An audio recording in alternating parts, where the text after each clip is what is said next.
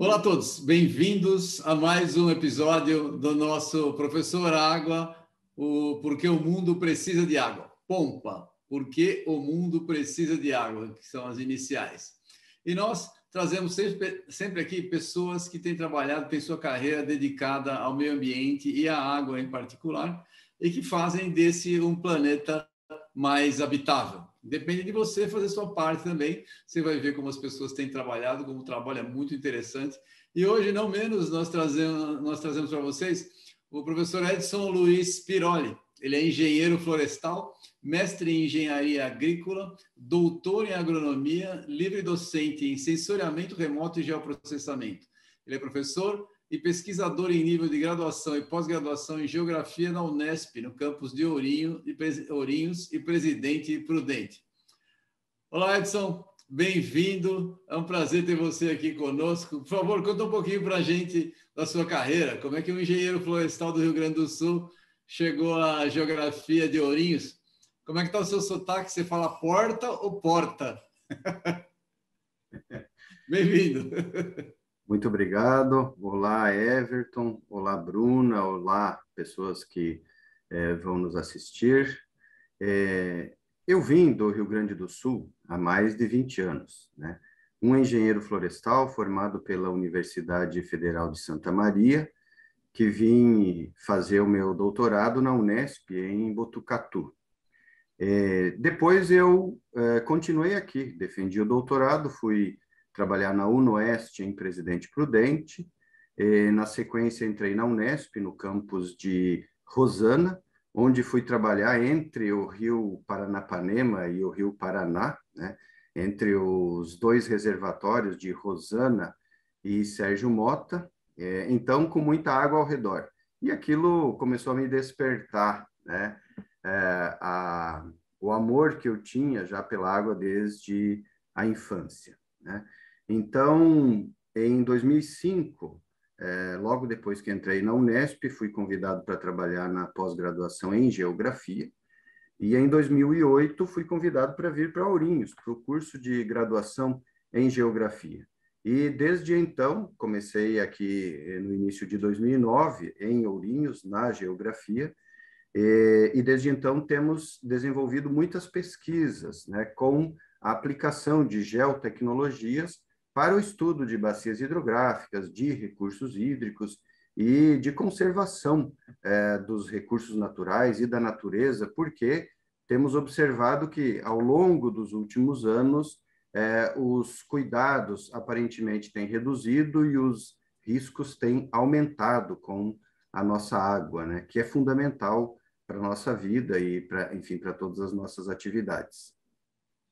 Muito legal, muito legal. É... Conta para a gente um pouquinho sobre essas tecnologias, essas geotecnologias aplicadas à segurança hídrica. Você está trabalhando com geoprocessamento, sensoriamento remoto. Conta para a gente o que é isso para as pessoas que, que não sabem exatamente é, o que você faz e para que, serve. Por favor, se puder dar uma, uma, é, um esclarecimento para o público, seria ótimo. Muito bom. É, sensoriamento remoto é basicamente a utilização de imagens é, obtidas por satélites para estudos, análises, avaliações da superfície da Terra, né, principalmente na linha que eu trabalho.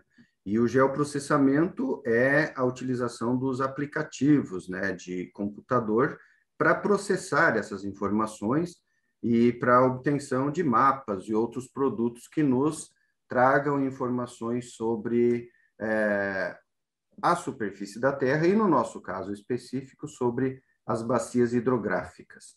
Então, nós temos é, desenvolvido pesquisas, é, principalmente com este recorte espacial, bacia hidrográfica, procurando identificar como está ocorrendo a ocupação do território dessas bacias, para entender as mudanças é, que acontecem e as consequências que estas mudanças trazem sobre os recursos hídricos. Então, a, a imagem de satélite processada no computador permite que eu é, visualize como era a ocupação é, do território de uma bacia há 10 anos atrás, há 20 anos atrás. Nós temos áreas em que temos fotografias aéreas que são das décadas de 1960, 1970. Então, nós conseguimos ter aí um histórico já bastante longo dos últimos é, das últimas grandes transformações que têm ocorrido nas nossas bacias hidrográficas. Então, a síntese é que é, o geoprocessamento me oferece um é, potencial de uso muito grande dessas tecnologias para eu saber como era, como está e até mesmo para simular como podem ficar as condições das bacias hidrográficas nos é, próximos anos e nas próximas décadas. E a gente já pode adiantar aqui que é, os dados obtidos eles são preocupantes, né? É, vamos lá. É, só para aproveitar esse seu, essa, essa sua resposta, só como é que essa, essa visão, porque a gente quando fala de, de, de imagem de satélite, a gente pensa na situação macro, a gente consegue enxergar né, a vantagem da, da, do satélite é que a gente consegue enxergar o passado com uma visão macro e o presente, a gente consegue comparar. E como isso consegue ser ligado ao dia a dia das pessoas? O resultado do trabalho como forma prática? Bom, nós podemos fazer o monitoramento é, desde o desflorestamento de grandes áreas, né? É, até mesmo o monitoramento da arborização urbana, né? desde que nós é, façamos a escolha do sensor correto. Né? Então, existem algumas técnicas de sensoriamento remoto que permitem o monitoramento diário, é, por exemplo, é, das frentes frias, né, das chuvas, enfim, das mudanças que vão ocorrendo com o tempo ao longo de um dia. E também podemos monitorar como ocorre a transformação no uso da terra em regiões inteiras, em países inteiros. E com dados um pouco de uma resolução espacial um pouco maior, conseguimos verificar se uma árvore é, foi cortada na semana passada, no mês passado, se ela nunca existiu ou se ela ainda está naquele lugar. Né? Então, nós podemos, por exemplo, monitorar a ocupação das áreas de preservação permanente ao redor de nascentes, ao longo de rios, utilizando imagens de satélite. E, e, na atualidade, inclusive, isso se popularizou muito, né, a partir do, de aplicativos como o Google Earth, onde as pessoas podem fazer a visualização na sua própria casa, né? Basta rolar no, no, num ícone que tem ali embaixo da tela e você consegue voltar é, em alguns casos, até 20 anos atrás, né? Então, já é possível fazer este monitoramento, inclusive para fiscalização, né?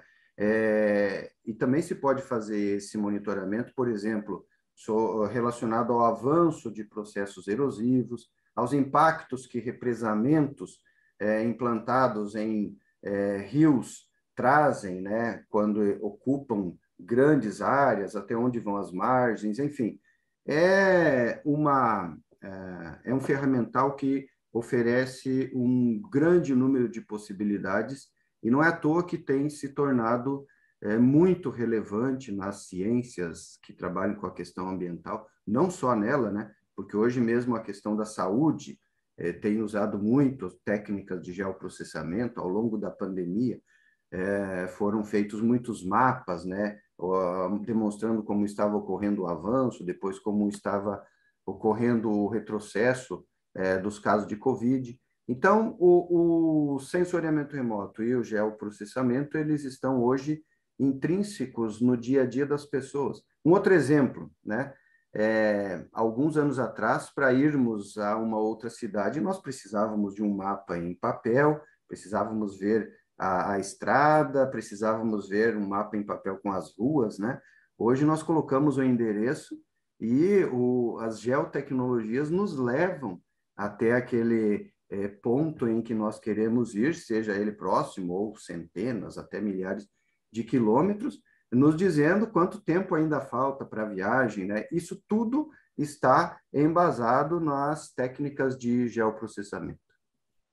É verdade. É verdade. É, quem acompanha, também sou geólogo, via as mudanças são muito rápidas e muito impressionantes. Tem e tem ainda muito para fazer, né?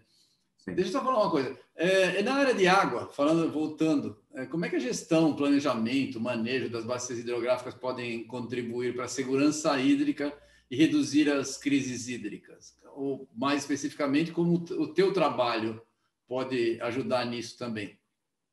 Sim, nós temos usado uh, as técnicas de geoprocessamento principalmente para uh, levantamento de dados acerca de corpos d'água, cercas de uh, técnicas de manejo que estão sendo adotadas para proteger o, o, recurso hídrico ou técnicas que também ampliam o uso da água, né?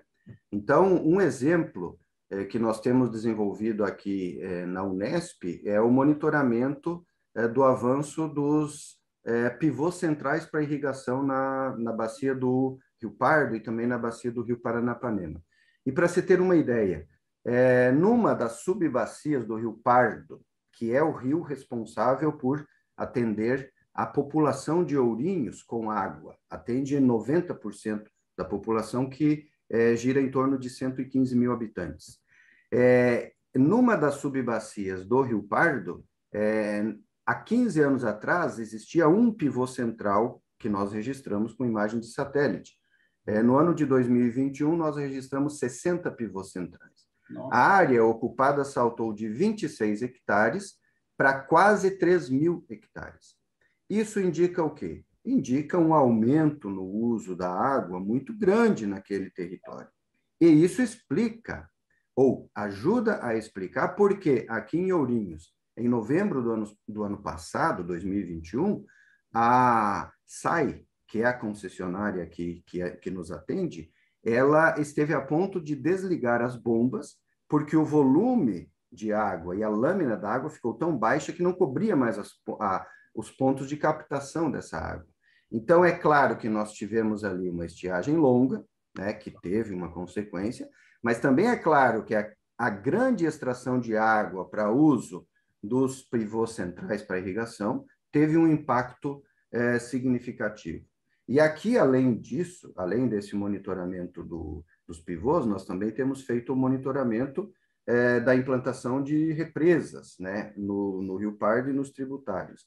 E foi implantada ao longo, é, aliás, foi inaugurada em 2021 também, aliás, no segundo semestre de 2020, foi implantada uma PCH que barrou o Rio Pardo em águas de Santa Bárbara. Esta PCH, ela, teoricamente, é a fio d'água, ou seja, ela não, não retém água, a água chega e passa. Mas a água passa quando tem o volume normal de água do rio. Quando o rio tem menos água, ela fica retida até chegar no, no nível de gerar energia para depois ser liberada. Então, isso também trouxe uma consequência para a captação de água aqui em Ourinhos, né? Então, temos aí dois exemplos bem aplicados que nós estamos desenvolvendo agora com alunos, é, desde iniciação científica até é, de doutorado, com pesquisas aplicadas nessa, nesse tipo de análise. Muito legal, muito legal. Gostei muito da, da, história. Então, vocês que estão assistindo aí e têm interesse, dá uma olhada no material do professor Edson Piroli, vocês vão gostar. Um trabalho muito legal para ser feito. A gente precisa é, de muito mais trabalho desse tipo para todo o território nacional, para a gente poder aumentar a quantidade de dados. É um trabalho muito legal. É, Edson, muita gente já fala que a, que a crise climática é uma crise hídrica, e você está mostrando fatos que, que confirmam isso, né? É, qual a sua opinião sobre o cenário futuro? É, vai piorar muito antes de melhorar? Tem salvação ou nós vamos, nós vamos morrer de sede todo mundo? Eu tenho esperança que não venhamos a morrer de sede, né? Mas a, a crise climática ela está diretamente é, relacionada à crise hídrica. Né? Eu trabalho muito com meus alunos a questão de, é, de que as bacias hidrográficas paulistas, né, que é onde nós estamos, elas eram praticamente todas cobertas por vegetação nativa arbórea, né, no mínimo arbustiva. Essa vegetação nativa, ela formava um anteparo para é, para os raios do sol, né? E eles não chegavam até o solo. Então isso mantinha um equilíbrio é, climático e microclimático, ou um equilíbrio regional. Né? É, a partir do momento que essas florestas, é, essa vegetação mais savânica foram sendo retiradas e substituídas por é, agricultura e pecuária, a radiação do sol passou a chegar diretamente neste solo. Né? E este solo exposto, ele esquenta muito mais. Ele esquentando muito mais, ele esquenta o, o ar né, que está próximo a ele. É, além disso, ele tende a acelerar o processo de evaporação da água é, que está no solo. Então, nós temos aí, além do ar aquecendo, o solo ficando mais seco. E aí nós passamos a ter plantas mais frágeis, porque falta água, né? o processo fisiológico dela é comprometido, e nós passamos a ter um solo mais seco que também passa a se tornar poeira mais facilmente. Então, isso, por si só, já é uma explicação para a nossa novidade né, climática, que apareceu fortemente no ano passado, que foram as nuvens de poeira aqui no, no oeste de São Paulo. Né? Então, um solo seco, exposto diretamente à irradiação solar e com vento passando sobre ele, ainda potencializado pela queimada, que ocorreu bastante no ano passado devido à estiagem mais prolongada, e essa queimada contribui para secar ainda mais o solo e o ar, então aí o vento passa e começa a levantar este pó, né? Além disso, essa questão climática, ela tem que ser colocada também na conta das áreas urbanas, né? Porque as nossas áreas urbanas elas aumentaram muito é, nos últimos anos. Uh, temos aí algumas regiões com áreas urbanas aí atingindo centenas de quilômetros quadrados, né? E algumas já se interligando. E isso, né, a gente já sabe há bastante tempo, aumenta em muito a, a temperatura local, que acaba influenciando também regionalmente. Então, se nós somarmos isto ocorrendo aqui em São Paulo, ocorrendo em Minas Gerais, ocorrendo no Nordeste brasileiro, nos Estados Unidos, nos países da Europa, na China, é, em alguns países da África, do Oriente Médio, enfim, é óbvio que vai contribuir para que as mudanças climáticas sejam potencializadas. Né? Mas, neste contexto todo, eu tenho a expectativa que nós possamos ainda reverter este processo. E a chave é só voltar ao que foi falado, né? Vamos recuperar é, parte da vegetação nativa. Obviamente, nós não, não somos ingênuos a ponto de pensar que se transformarmos o estado de São Paulo de novo numa floresta, nós vamos conseguir manter o modelo de vida que temos é, e reverter o processo. Mas existem inúmeras técnicas que eu posso falar na sequência é, de manejo do solo, da água, da vegetação, do patrimônio natural e ambiental que reduzem o, o, o, aumento da temperatura e que localmente podem melhorar as condições, tanto em áreas rurais quanto em áreas urbanas. E se nós aqui revertermos, é o mesmo caminho, revertemos aqui em Minas Gerais, no Nordeste, na Europa, enfim, e podemos ter uma expectativa melhor. A água, ela está num ciclo, né? Então, se nós agirmos de maneira a proteger este ciclo e a respeitarmos as diferentes fases do ciclo, nós conseguimos recuperá-lo. Eu tenho grande esperança nisso. É claro que o processo de degradação já tem décadas. Então a gente terá que ser um pouco mais ágil no processo de recuperação para não demorar demais e o planeta se desestruturar de vez, né? Muito legal, muito legal. Adorei sua, sua, sua explicação. É verdade. Dá, dá, quando você estava falando, me parece um filme na cabeça a história da, da poeira, que eu, eu vi a poeira vermelha no, no oeste de São Paulo.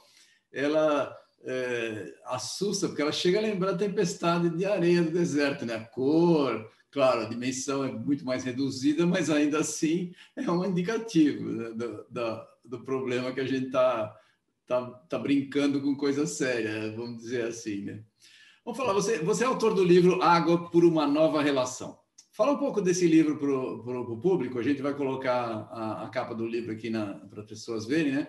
Qual é a sua relação com a água? Conta para a gente aí, se puder. Isso aí eu acho que talvez dá uma sequência para o que você vinha falando antes, você poder uh, uh, aprofundar um pouco mais, por favor.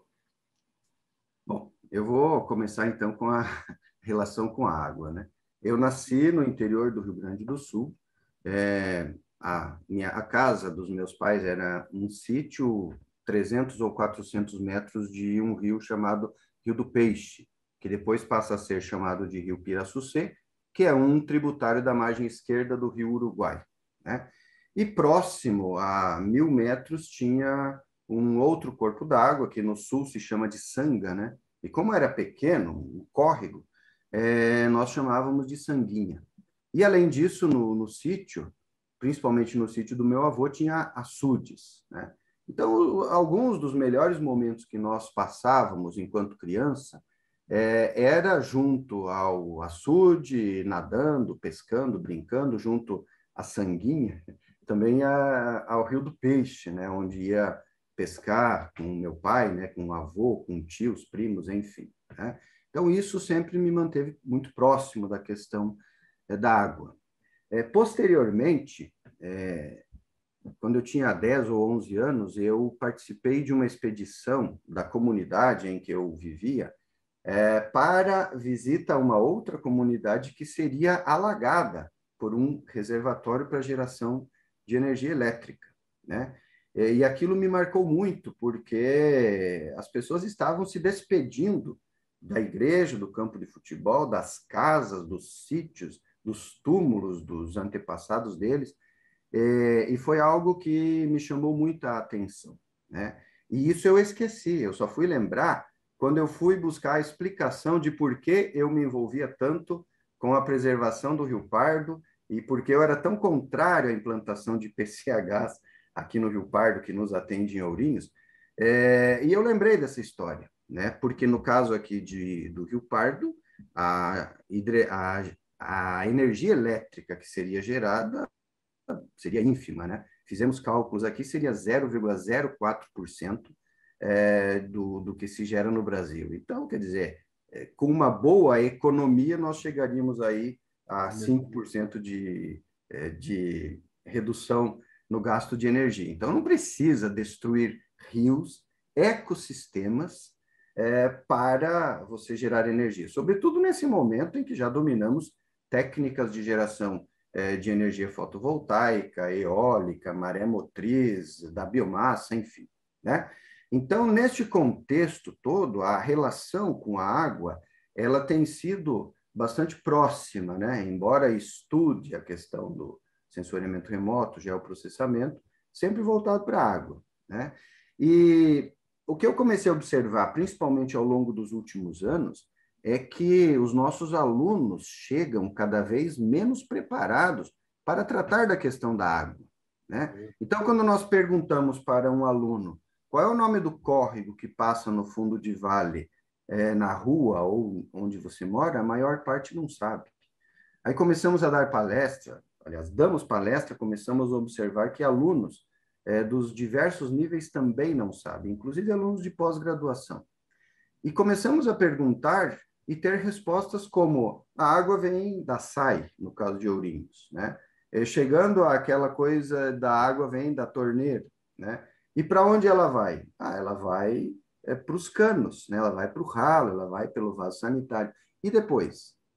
Aí comecei a lembrar lá das origens e verificar que é, até três gerações atrás, todas as pessoas sabiam de onde vinha a água a maior parte da população brasileira cuidava da sua água diariamente, porque a maior parte era rural, né, até a década de 1960, 70, né, da nossa população, e as pessoas tinham seus poços né, no quintal de casa. O poço tinha que ser monitorado o tempo todo para não cair animais, sujeiras, enfim, para não ter contaminação.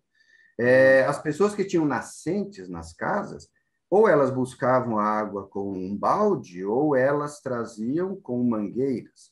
Mas às vezes uma vaca passava e pisava sobre a mangueira e, eu, e tinha que ir lá consertar. Então era um trabalho diário. Ou seja, havia uma relação muito próxima com a água. Né? E posteriormente fomos observando que essa relação está cada vez mais distante. As pessoas vieram para a cidade, as pessoas para, nasceram nas áreas urbanas, as pessoas têm água na torneira, e a maior preocupação é, se falta água, ligar para a concessionária e dizer: olha, estamos sem água.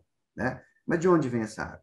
Então a pessoa já não se preocupa mais é, com a água que sai do quintal, né? então impermeabiliza o quintal inteiro, passa a impedir a recarga do lençol freático, do aquífero no seu quintal. O vizinho também, o vizinho também, a cidade toda.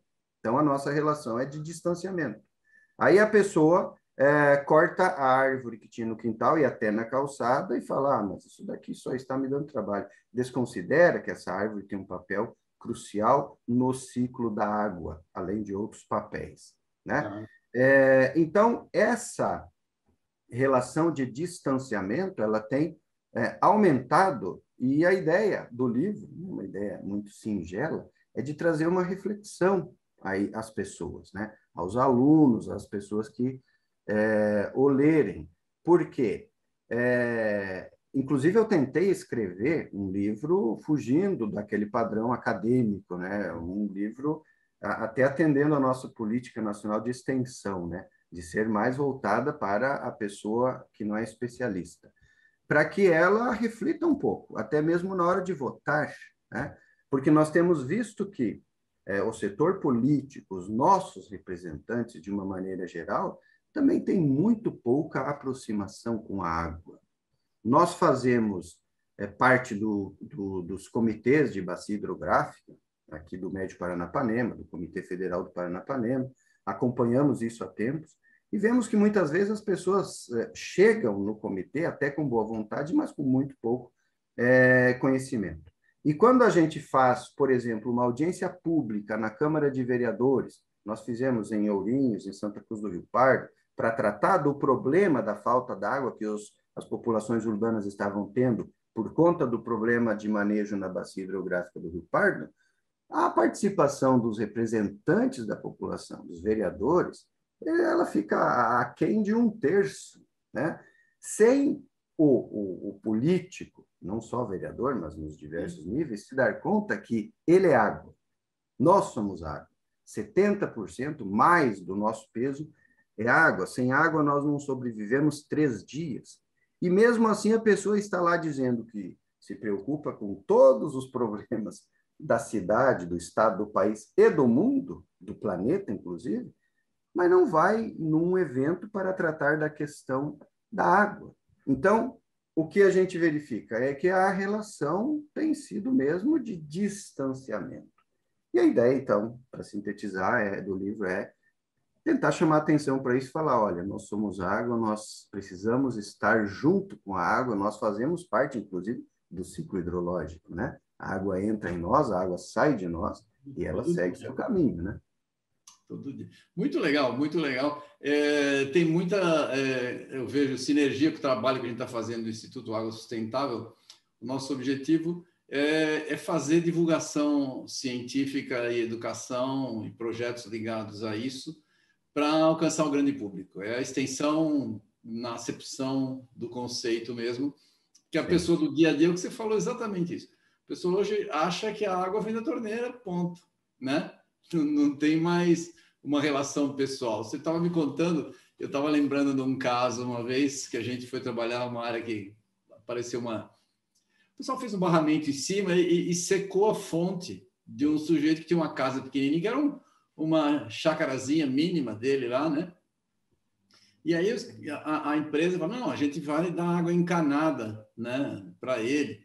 E, ele e, e, o, e, o, sujeito lá simples, ele falou, não, não quero água encanada, eu quero a minha fontezinha correndo que tinha ali, que a, que a vaquinha passava, né, que, que, é, que é o conceito da relação que você tem com o recurso hídrico e que acessar. E na simplicidade da pessoa, quando você falou, a imagem veio clara para mim. A gente, a gente achou na época é, pitoresco, mas a gente respeitava muito a opinião da pessoa, que é um negócio interessante. Essa relação se perdeu de fato, né? Se perdeu de fato. Muito legal, muito legal. Deixa eu fazer uma outra pergunta. Eu, eu, eu gostei muito da, da, história aqui. Nós vamos ajudar a divulgar o teu, o teu livro, porque é muito, muito legal. É, vou falar de mudar um pouquinho de assunto, vou falar de enchente.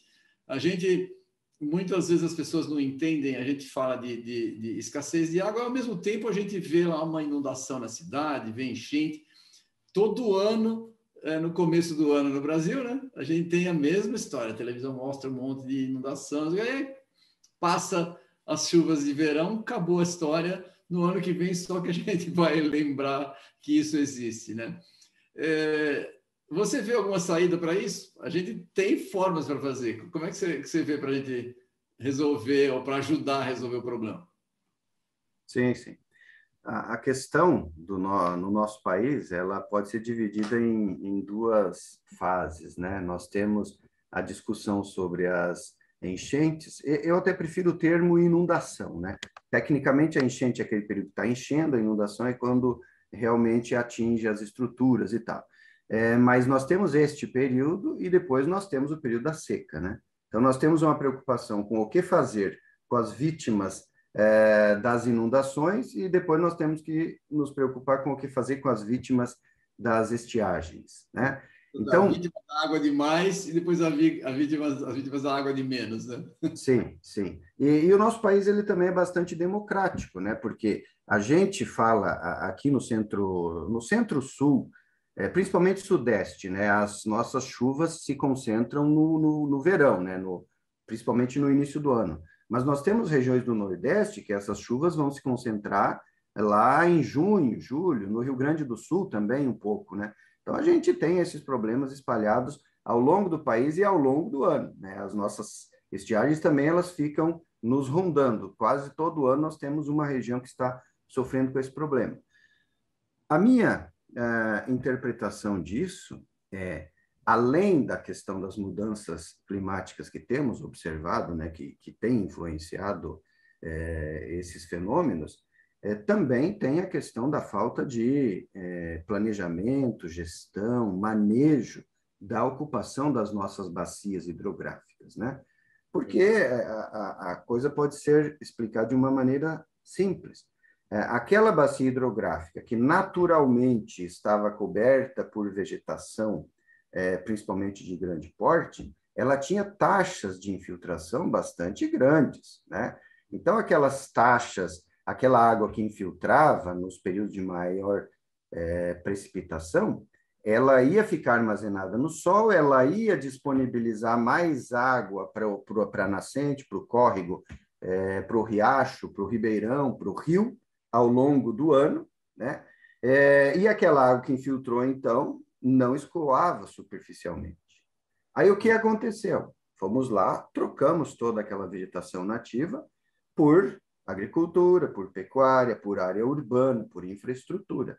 E a água que antes infiltrava em grandes quantidades, 80%, em alguns casos 100%, ela deixou de infiltrar, ela veio para taxas de 30%, 40%, em áreas urbanas mais densamente povoadas, até 5%. Né? Então, para onde vai essa água que antes infiltrava? Ela escoa. Ela escoa superficialmente, chega no fundo do vale. Se for área urbanizada, ela vai acumular ali, né? Então, ela vai acumular e vai atingir casas, vai atingir ruas, infraestruturas, vai arrastar pessoas, bens, né? Vai causar um, um prejuízo gigantesco. Então, aí é o grande problema da, da enchente, da inundação. E, e qual é a consequência secundária da enchente e da inundação? É a redução do volume de água no rio um mês depois, dois meses depois, no período que ele precisaria de água armazenada no subsolo para recarga da nascente, porque a água não infiltrou, a água foi mandada embora. Então, aquela água que não infiltrou, ela escoa superficialmente em áreas rurais, principalmente, causa processos erosivos muito severos. Todo aquele material retirado do solo vai ser levado lá para o fundo de vale, vai assorear o rio. Isso também ocorre em áreas urbanas. Nas áreas urbanas, essa água, ao crescer, né, ao sair fora do leito do, do córrego do rio, ela vai trazer uma série de prejuízos e ela vai embora ela vai embora porque os nossos reservatórios também muitas vezes não dão conta de segurar todo aquele volume de água. E ela vai embora, ela vai até lá na Argentina, entre Argentina e Uruguai, né, no nosso caso aqui da Bacia do Paraná, é, e vai para o oceano. Ela não fica armazenada aqui no nosso subsolo.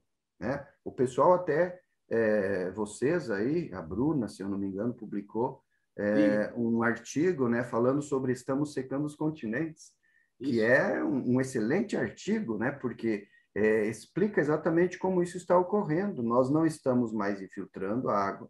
Essa água nos causa uma série de prejuízos, erosão, assoreamento, é, as inundações, é, acaba às vezes matando pessoa, causando prejuízos também com a água e vai embora. E aí a nossa nascente fica mirradinha. A nascente mirradinha vai formar um córrego fraco. O córrego fraco vai se juntar com outro, vai formar o riacho, o ribeirão. Fraco, o rio vai ter menos água. E esse rio com menos água durante a estiagem terá que dar conta de irrigar o solo que tem menos água armazenada. Então veja como nós estamos conduzindo de maneira equivocada a ocupação do espaço, né? a ocupação do território eh, das bacias hidrográficas. Então, a, a enchente ou a inundação ou ambas, né, elas uh, são reflexo dessa falta de planejamento, gestão e manejo. É verdade, é verdade, muito, muito claro. Esse é um problema, a gente tem alertado quando a gente fez esse artigo que você mencionou, é, para um problema que as pessoas, ele está muito invisível. Só os técnicos especializados conseguem enxergar, e muita gente da área de água não, não, não enxerga isso também, né? porque estão preocupados com distribuição de água, captação, e não com um balanço global da distribuição de água no planeta, que vai faltar. Vai faltar. A gente já está vendo isso daí. Ou a gente aumenta a recarga, e nós não vamos conseguir, como você mencionou, ter a quantidade de árvores que a gente tinha antes. Nós vamos ter que fazer isso artificialmente. Vai ter que ter é, investimento mundial. A economia de água vai mudar. É isso que eu estou que a gente está tentando alertar. Vai ter que ter um preço para isso, porque alguém, nós vamos ter que pagar pela conta. Nós vamos ter que armazenar água. Não vai ter. E eu queria chamar a atenção aqui que esse armazenamento ele não é eficiente se ele for superficial. Ele é rápido, né? Isso. Mas ele precisa ser no ciclo da água, no solo, no subsolo, nos aquíferos profundos, porque a água no é, reservatório, né, na represa, ela evapora ela evapora em taxas muito altas na nossa região, sobretudo em períodos mais secos, né? Então, aparentemente, está guardando água, né? Então, o pessoal fica feliz, olha, vamos aumentar, fazer mais um reservatório. Mas ele não é eficiente, ah, é preciso ir além, né? É, e também não alimenta a ecologia, porque se você não tem realimentação dos rios, como é que você vai fazer com que a vegetação continue exuberante? É o que você falou, tem você vai ter que colocar mais água no solo, que vai ficar mais seco, né? E, ou seja, estamos num, num, num, num círculo vicioso, tem que mudar isso para um círculo virtuoso. Muito legal, gostei muito das suas explicações aí, tá, tá muito, como eu falei, muito afim com o que a gente está fazendo, muito legal. A gente trabalha para é, para falar para as comunidades, para especialistas, inclusive jovens e crianças, que, que é um pouco difícil para nós super especializados, né? A gente fala muito com jargão, tende a dificultar, mas a gente está no Instituto trabalhando com isso. É, você tem alguma sugestão de como a gente fazer para esse tema chegar a todos? Você tem trabalhado com isso? Como a gente pode fazer para tentar fazer a comunicação ficar mais fácil e mais simples para as pessoas? A gente tem um monte de produtos, não sei se está é, tá acompanhando o nosso trabalho, grande parte disso daí é, é a gente tem que dar um agradecimento a você por ter contribuído na formação da Bruna, que ajuda muito, que é excelente na área, né? É, e a gente tem lá os produtos, os vídeos infantis, material para tentar alcançar adolescente. A gente tem pessoas entrevistadas como você que fala para um público já de melhor formação, né? Se tem alguma sugestão para a gente trabalhar, como é que a gente pode ajudar a divulgar o seu trabalho, que é um trabalho que tem muita sinergia que a gente faz? Sim, eu tenho acompanhado o trabalho de vocês. Existem alguns sites também, né, que é exemplo do seu, é, do de vocês, ele é, traz esse tipo de abordagem, né, que é muito importante. É, nós temos é, buscado levar esse conhecimento até as escolas, né, até os jovens, mas isso é, de uma maneira que ainda não atinge a todas as, é, as pessoas, né? É, temos uma proposta aqui na Bacia do Rio Pardo, é a primeira, um conjunto de 26 propostas para reversão da, do processo de redução da água. A primeira delas é a inserção do tema água e bacia hidrográfica do Rio Pardo nas escolas é, localizadas no território da bacia. É, qual é a ideia de se trabalhar é, com esse enfoque? A pessoa voltar a se aproximar da água. Né? Então, de onde vem a água que eu bebo? Se todas as professoras e professores que trabalham com as nossas crianças e jovens souberem disso e tratarem desse tema, mesmo que seja um dia ao longo do ano, essa criança vai pensar sobre isso, vai conversar com o irmão, com o primo, com o pai, enfim, com a família, com o avô, e quando conversar com o avô, o avô vai dizer: é verdade, eu buscava água naquela fonte. Né? Então, há uma tendência de reaproximação. Então, essa é a primeira estratégia. Né? É, aproveitamos todas as oportunidades que temos para falar né, com a comunidade. É, também temos aqui um, um, canal, né, que é o Kipa Co, onde colocamos alguns vídeos, né, alguns é, filmes, algumas explicações, né? É, então, essas têm sido as estratégias. Né? É, no livro, eu coloco também a, a ideia de trabalharmos com é, associações, as mais diversas. Né? É preciso que as pessoas comecem a se convencer. Então, pode ser no sindicato, pode ser na igreja, seja da religião que for, né? todos bebem água. Então, de onde vem essa nossa água? Vamos saber é, onde está o rio, vamos conhecer o rio, vamos. Se não quer ir até o rio, mas busque alguma informação na internet, hoje tem bastante é, material disponível, é, porque eu não consigo ver algo milagroso. Né? É preciso fazer este trabalho de é, formiguinha, de ir ponto a ponto e sempre que tiver oportunidade colocar essa questão da necessidade de é, aproximação é, até psicológica das pessoas com relação é, à água, né? Porque de onde vem a água e para onde vai o efluente que sai da minha casa deveria ser um conhecimento de todos, inclusive é uma questão de cidadania, né?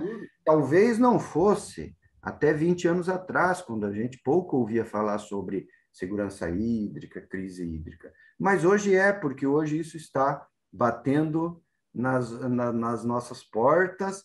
É, minha, minha avó falava: quando a água chega no pescoço, se aprende a nadar. Né?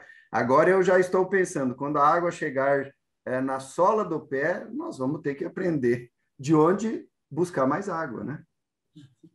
É verdade, é verdade. Gostei bastante das suas explicações. A gente tem bastante é, afinidade, como eu falei. A gente vai divulgar ao longo do vídeo, conforme você mencionou, a gente já vai colocar uh, todos os, os links para as pessoas buscarem o material que vocês produzem. Se quiserem ajudar passar outras sugestões, vão ser sempre bem-vindas. O trabalho é, é, o que você mencionou mesmo. Eu, eu sinto muito que as pessoas têm é, essa relação sentimental com a água. Assim como você mencionou que na tua infância você ia no Rio, muitas pessoas têm essa relação, mesmo quem mora aqui em São Paulo, que, que é uma cidade gigantesca, e não tem aquela água do açude, não tem a água do, do, Mas ele foi algum dia na piscina, ele foi à praia, porque essa sensação pessoal de de estar tá dentro d'água é muito boa, né? Então todo mundo tem uma relação afetiva boa com a água. Isso precisa transformar, a gente precisa trazer o conhecimento para fazer com que essa relação afetiva seja mais efetiva, né? Que a gente consiga transformar o mundo ao nosso redor para voltar né? Ou voltar não vai, porque a gente nunca vai conseguir ser o que era antes, mas que a gente consiga fazer com que o mundo seja administrável para os bens e para as gerações futuras. Muito legal, muito legal o seu trabalho, está de parabéns. É um prazer falar com você aqui. Por favor, nosso tempo já está no final. Eu adorei a conversa aqui. A gente vai falar mais vezes, com certeza, Edson. Por favor, você pode fazer suas considerações finais? Parabéns pelo seu trabalho, muito legal. E que continue assim, que seus alunos deem sequência, assim como a Bruna está dando. Bom, é, o que eu gostaria de deixar como ah, uma mensagem final é que é, há possibilidades. Né? Se nós tivermos vontade política, se nós investirmos é, em técnicas de manejo adequado, de conservação da água e do solo, porque estão interligados, nós conseguimos reverter é, esse processo em porcentagens significativas. Né? Então, se nós passarmos nas áreas rurais, por exemplo, a adotar terraços em nível, sistema de plantio direto, é, usar o solo de acordo com a sua capacidade, se preocupar com a infiltração da água em todo o território, também de cumprir o, os quesitos legais, né? Propriedade rural de determinadas dimensões precisam ter a reserva legal, né, que é aquela reserva florestal. É, todos os corpos d'água precisam estar protegidos por matas ciliares ou vegetação nativa do ecossistema onde ele estiver inserido. Então, há possibilidades. E nas áreas urbanas, por exemplo, as pessoas precisam voltar a ter o seu jardim na frente da sua casa. Se não quer ter a planta, mas mantenha lá um espaço permeável com, com pedras ou com blocos, enfim, que permitam a infiltração da água. Da mesma forma, nas calçadas, as prefeituras precisam é, direcionar as águas que vão embora para é, reservatórios grandes, profundos, protegidos, bem dimensionados em praças, no centro de grandes rodovias, de grandes avenidas, é, os jardins filtrantes, a coleta de água de chuva. Então, existem muitas possibilidades que cada um de nós pode desenvolver na sua casa e que cada município pode desenvolver. Se cada um na sua casa melhorar um pouquinho a condição, se cada município melhorar um pouquinho a sua condição, cada estado, cada país melhorar a condição, nós revertemos isso em termos de planeta. Se nós somos racionais, se temos capacidade de pensar, nós precisamos agir para que isso se torne uma realidade. Concordo, concordo completamente com isso. Compartilho da, da sua preocupação e do teu trabalho. Parabéns novamente pelo excelente trabalho que está fazendo, Edson. Muito legal. A gente vai ajudar a divulgar e vamos continuar próximo. Por favor, é, vocês que estão nos assistindo, cliquem lá no material do, do Edson, estudem água, falem para os seus amigos, ah, distribuam esse conhecimento. Falar de água é importante, falar de como a água funciona é extremamente importante. Você está vendo a paixão que o, que o Edson transmite para a gente? É essa informação que faz as pessoas se ligarem e se interessarem. A informação hoje está muito fácil na internet. O duro é você absorver. Você fica só vendo videozinho que não ensina, a gente tem que ver coisas que, que nos fazem melhorar o nosso planeta. E o trabalho do Edson é um exemplo excepcional disso daí. Parabéns, muito obrigado, Edson. Obrigado por ter participado aqui conosco. Obrigado pela oportunidade. Foi um prazer. Prazer foi meu.